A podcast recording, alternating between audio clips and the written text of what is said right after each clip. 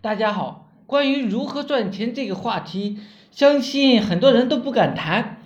我是一个小老板，也没有多少的钱，但是多多少少呢，还是有点的。如果你是个大老板，你就不用听我的了。谈这些就是为了一些初期人群呢服务的。第一，你要找一个项目，这个项目不要太复杂，太复杂了你根本就驾驭不了。不要去做有需要创作创新的非标准的一些产品，你还没有干出来，你的资金呢已经耗光了，三个月赚不到现金，你的团队就会士气低落，打败仗的几率就很大。第三呢，找到一个极其简单傻瓜式的项目，先干起来，去抄袭别人已经赚钱的一个项目，干起来，一定要自己的人能搞懂这个项目，先干起来。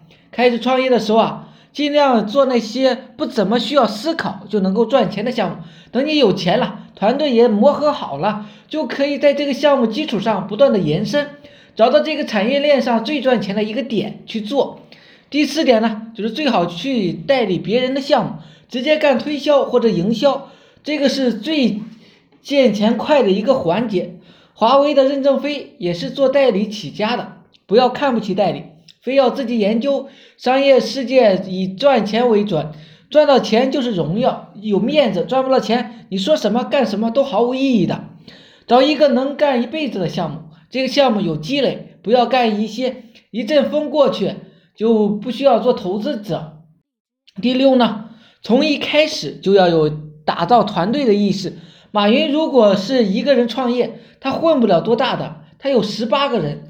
这个人呢就太猛了。随着我们企业做大，我们就会深深的体会到创始人多的好处，因为你可以信任的人比较多，你的筹码就比较多。如果你富有了，你就搞不清楚哪些人是真心待你，哪些人是图你的钱了。第七呢，现在互联网上有很多的空手套白狼的一些项目，非常多的是卖知识、卖文化、卖培训、卖资料、卖精神的项目，这些项目都是低成本的。